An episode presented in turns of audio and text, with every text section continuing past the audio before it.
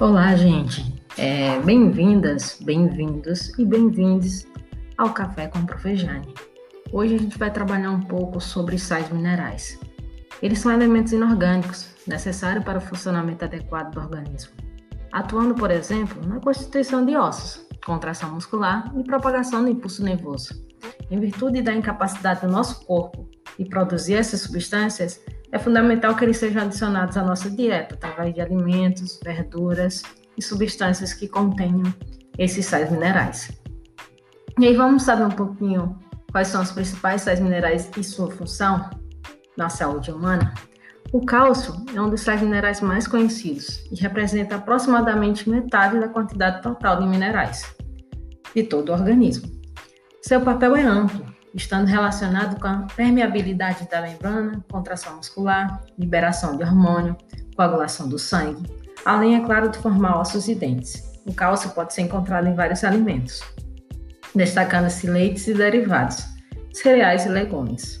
Já o fósforo, gente, é um sal mineral encontrado principalmente no esqueleto humano, pois faz parte da composição dos ossos.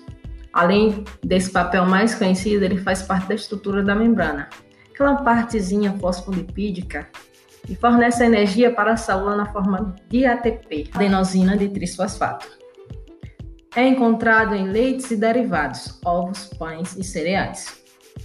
Já o flúor, o seu papel é mais conhecido, que é justamente a prevenção de problemas dentários, o esmalte do dente. Mas ele também é importante para outras células de tecido, encontrado em maior quantidade na água fluorada.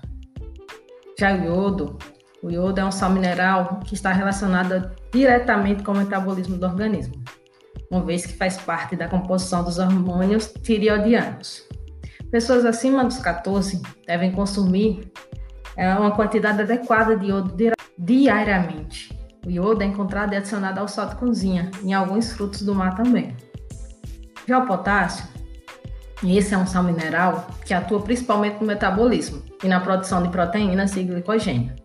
Além disso, está ligada à excitação neuromuscular, participa da bomba de sódio e potássio e controla os níveis do pH e a quantidade de água disponível no nosso organismo.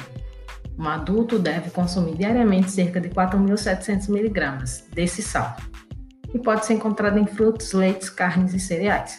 Gente, esse podcast foi apenas para revisar os principais sais minerais existentes.